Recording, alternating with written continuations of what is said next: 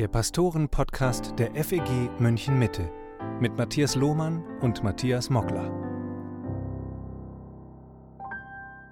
Hallo und herzlich willkommen zum Pastoren-Podcast mit Matthias Mockler und Matthias Lohmann. Volksverhetzung. So lautete vor einigen Tagen das Urteil gegen den Pastor Olaf Latzel. Er hatte sich in einem Eheseminar abfällig über Homosexuelle geäußert. Das Amtsgericht Bremen sah das als volksverhetzend an und verurteilte ihn zu einer Geldstrafe von insgesamt über 8000 Euro. Der Richterspruch ist zwar noch nicht rechtskräftig, trotzdem wollen wir in dieser Episode mal darüber sprechen, was für Christen dieses Urteil bedeutet und wie wir damit umgehen sollten. Matthias, lass uns zuerst mal darüber sprechen, was Olaf Latze gesagt hat. Es gibt einen Audiomitschnitt des Eheseminars, der mit seinem Wissen bei YouTube hochgeladen wurde. Dort sagt er unter anderem, der ganze Gender-Track ist ein Angriff auf Gottes Schöpfungsordnung und zutiefst teuflisch und satanisch. Diese Homo-Lobby, dieses Teuflische kommt immer stärker, immer massiver. Überall laufen diese Verbrecher rum vom Christopher Street Day. Zitat Ende. Ich muss zugeben, als ich das gehört habe, bin ich auch etwas zusammengezuckt. Mal ganz unabhängig von dem Bremer Urteil, sollten wir als Christen so über Homosexuelle sprechen? Ein ganz klares Nein. Das sind Pauschalurteile und pauschale Verurteilungen, die völlig unangemessen sind. Also das, äh, denke ich, muss uns klar sein, so redet man nicht über andere Menschen. Andererseits sollten wir bedenken, in welchem Kontext Olaf Latzel gesprochen hat ähm, und er hatte bestimmte Menschen im Blick, er hatte äh, bestimmte Konflikte im Blick, die sie im Umfeld ihrer Gemeinde in Bremen hatten, äh, direkte Konfrontationen äh, mit bestimmten Lobbygruppen. aber diese Lobbygruppen sprechen nicht für alle, die homosexuell empfinden oder leben. Und von daher war das einfach falsch, so zu reden. Ich nehme gerade unter bibeltreuen Christen wahr, dass gar nicht so wenige diese radikale Wortwahl für relativ unproblematisch halten. Die sagen dann, der Latzel, der nimmt eben kein Blatt vor den Mund, endlich sagt mal einer, wie es ist. Und der augenscheinliche Mangel an Liebe wird damit verteidigt, dass er wenigstens die Wahrheit gesagt hat. Ist es biblisch legitim, die Wahrheit über die Liebe zu stellen? Oder wie würdest du das Verhältnis von Liebe und Wahrheit beschreiben? Ja, ich glaube, das ist tatsächlich ein ganz häufig wahrzunehmender Denkfehler, dass äh, Liebe und Wahrheit so als zwei unterschiedliche Pole gesehen werden und man muss sich irgendwo dazwischen bewegen. Äh, ich schätze es sehr, dass Olaf Latzel für die Wahrheit eintritt. Äh, und da ist er eine Stimme von wenigen, die das in aller Klarheit tun. Das gibt aber nicht die Erlaubnis, ähm, das Ganze dann ohne Liebe zu tun. Äh, der biblische Auftrag aus Epheser 4, Vers 15 ist, dass wir die Liebe in Wahrheit sagen sollen. Und das gehört wirklich zusammen. Denn wenn ich das Wahre nicht in Liebe sage, dann geht auch etwas von der Wahrheit verloren. Äh, und gleichzeitig ist es aber eben auch nicht liebevoll, die Wahrheit zu, zu verschweigen oder die Unwahrheit zu sagen. Von daher äh, ja, es ist gut, dass da einer mal die Wahrheit sagt, aber es ist auch wichtig, dass wir die Wahrheit in Liebe sagen. Äh, und so wie er dann die Dinge gesagt hat, ist eben auch die Frage, wie weit ist das dann noch Wahrheit oder geht es nicht doch ein bisschen darüber hinaus? Ist dann nicht mal mehr äh, ganz die Wahrheit und schon gar nicht von Liebe geprägt? Jetzt kann man ja die Wortwahl von Olaf Latzel als Christ sicher problematisch finden oder sogar falsch. Und doch halte ich es für eher zweifelhaft, dass von seinem Beitrag eine Gefahr für Homosexuelle in Deutschland ausgeht. Er hat meines Wissens weder zur Gewalt noch zu irgendwelchen sonstigen Aktionen gegen sie aufgerufen und hat sich auch im Prozess klar von jeglicher Gewalt distanziert. Was glaubst du, warum ist er dennoch verurteilt worden? Ja, ich glaube, das hat damit zu tun, dass gerade die, die äh, immer wieder Toleranz einfordern und sich als die Toleranten beschreiben, am Ende oft doch sehr intolerant sind. Ähm, das sind ja gerade die Menschen, die jetzt hier sehr laut gegen Olaf Latzel ähm, vorgehen, Stimmung gemacht haben, äh, die doch immer gesagt haben, wir sollten toleranter sein, wir brauchen eine tolerante Gesellschaft. Das ist eigentlich ihr großes Wort. Äh, nur wenn einer dann mal absolute Positionen vertritt, klare Positionen vertritt, die ihnen nicht gefallen, dann hört ihre Toleranz sofort auf. Ich glaube, das ist das Problem. Und äh, dieses Echo, diese Stimmen, die werden immer lauter. Äh, und auf der anderen Seite herrscht gerade bei denen, die klare Wahrheiten vertreten, dann oft eine gewisse Sprachlosigkeit. Da wird dann geschwiegen. Ähm, und das finde ich bedenklich. Ja? Also leider ist das, ist das sehr normal geworden, ähm, Dinge einzufordern, äh, an die man sich selber dann nicht hält. Toleranz, aber eben nur für bestimmte Dinge. Kommen wir mal zur Urteilsbegründung, denn die hat es schon auch in sich. Eine Sprecherin des Gerichts sagte nach dem Prozess, Zitat, das Gericht ist davon ausgegangen, dass wir hier über eine Bibelauslegung sprechen und nicht über Bibelzitate. Bibelzitate wären sicher anders zu beurteilen gewesen, wir reden hier aber über eine Auslegung der Bibelpassagen. Die Art der Auslegung erfüllt aus Sicht des Gerichts den Tatbestand der Volksverhetzung. Zitat Ende. Was bedeutet es für uns Pastoren und für Christen allgemein, wenn Richter über Bibelauslegungen urteilen? Nun, erst einmal müssten wir nochmal klar äh, verstehen, müsste ich nochmal klar verstehen, äh, was genau dort dann gemeint war. Die von dir eingangs zitierten Worte äh, sind ganz sicher nicht nur kein Bibelzitat, sondern auch keine Bibelauslegung. Aber ich habe hier den Eindruck, dass sie mehr allgemein äh, davon reden, dass Olaf Latzel praktizierte Homosexualität als Sünde beschreibt.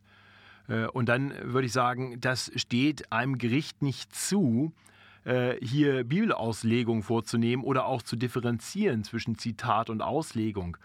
Ähm, natürlich ist, wenn wir es nicht mehr zitieren, es immer ein bisschen Auslegung und doch war es über die ganz, ganz große Zeit der Kirchengeschichte völlig unumstritten äh, und ist heute auch noch in den meisten Teilen der Welt völlig unumstritten, dass praktizierte Homosexualität in der Bibel als Sünde benannt wird.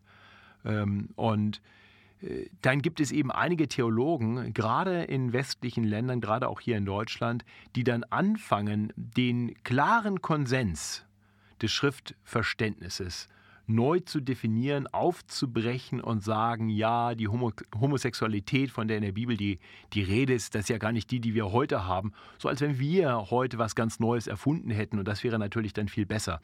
Das hält keiner Überprüfung stand. Das sind absurde Thesen, das sind Leute, die sich äh, der Welt anbiedern und auf keinem biblischen Grund stehen. Und leider sind gerade solche Theologen jetzt die Stichwortgeber für Gerichte wie in diesem Fall. Hast du vor diesem Hintergrund manchmal Angst, dass du in Zukunft Gottes Wort in diesem Land nicht mehr frei predigen kannst? Nö, das würde ich nicht sagen, aber ich halte es für möglich, dass mittelfristig ähm, es mehr Widerstand geben wird. Aber da bin ich ganz getrost. Ähm, aber ich glaube, die, die gesellschaftliche Entwicklung, ja, die sehen wir. Äh, es wird zunehmend äh, schwieriger, biblische Wahrheiten klar zu sagen und keinen Widerspruch zu ernten. Ich glaube tatsächlich, wenn Olaf Latzel nur die Bibel zitiert hätte und bestimmte Bibelstellen zitiert hätte, wären seine Aussagen ja noch viel krasser gewesen, weil die Bibel sagt mit sehr klaren Worten, was Gott als Sünde benennt. Und ja, das wollen die Menschen nicht hören, das haben sie aber auch noch nie hören wollen. Äh, und ich denke, die Themen verschieben sich einfach und die Kirche ist äh, zunehmend eine, eine, Minderheit, vor allem evangelikale, bibeltreue Stimmen äh, werden immer weniger und deswegen wird der Gegenwind auch schärfer. Was in dem Prozess auch deutlich geworden ist, auch in der Urteilssprechung durch die Richterin, für viele Menschen ist es ganz schwer verständlich, warum es denn ein Problem sein soll, wenn ein Mann und ein Mann bzw. eine Frau und eine Frau sich lieben. Kann denn Liebe Sünde sein? Wie kann man das einer säkularen Gesellschaft erklären? Nun, erst einmal würde ich sagen, das ist nicht die Kernbotschaft, die wir der Welt erklären müssen. Ähm, ich denke, wir wollen der Welt das Evangelium verkündigen und nicht ähm, die biblische Ethik zuerst. Die biblische Ethik folgt aus dem Evangelium. Äh, und doch äh, kann man das erklären. Und ich glaube, man kann erklären, dass erst einmal äh, die Schöpfung darauf angelegt ist, dass Mann zu Frau und nicht Mann zu Mann und Frau zu Frau gehört. Ähm, das macht die Biologie schon ziemlich offensichtlich klar. Ähm, zum anderen kann man auch sagen, Liebe von Mann zu Mann und Frau zu Frau ist natürlich nicht verkehrt.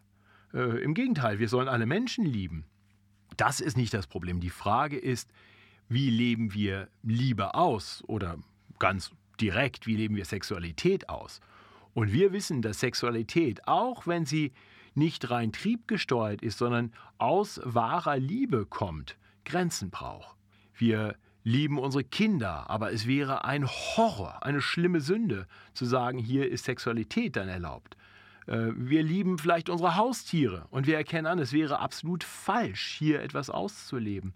Wir, wir erkennen also grundsätzlich an, dass Liebe nicht bedeutet, dass deshalb Sexualität überall erlaubt ist. Und natürlich will ich nicht sagen, nicht, dass man mich hier falsch versteht und falsch zitiert, dass ich homosexuelle Liebe gleichsetze mit ähm, Sexualität mit Tieren oder, oder Kindern. Das tue ich nicht.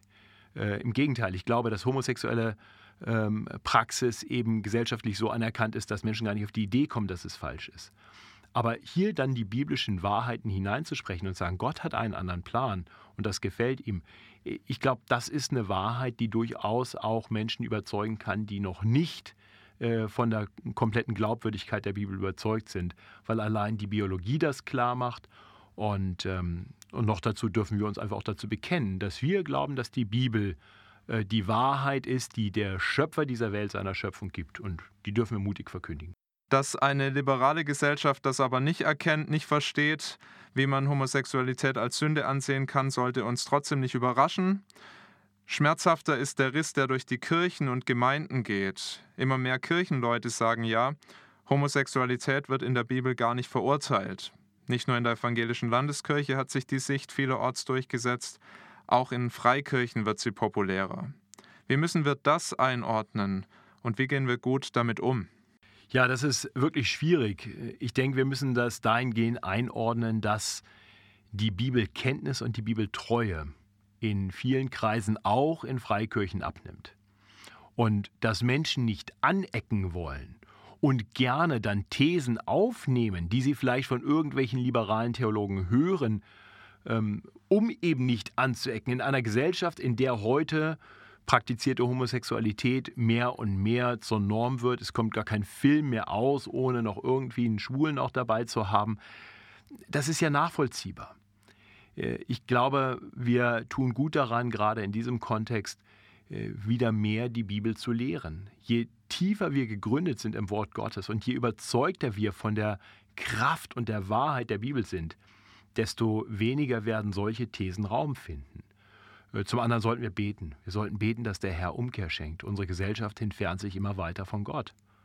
Und wir sollten uns mutig positionieren. Wir können in diesen Diskussionen nicht nur denen das Feld überlassen, die eben liberale Thesen vertreten. Äh, wenn wir die Wahrheit auf unserer Seite haben, dann sollten wir diese auch aussprechen.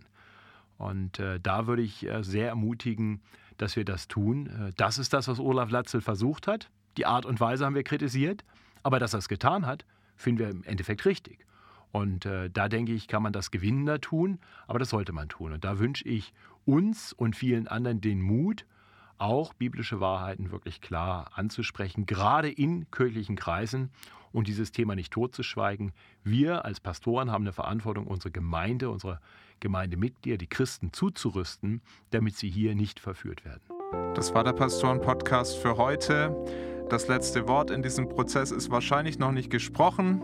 Das heißt, wir werden uns wahrscheinlich auch nochmal mit diesem Thema beschäftigen im Podcast für heute.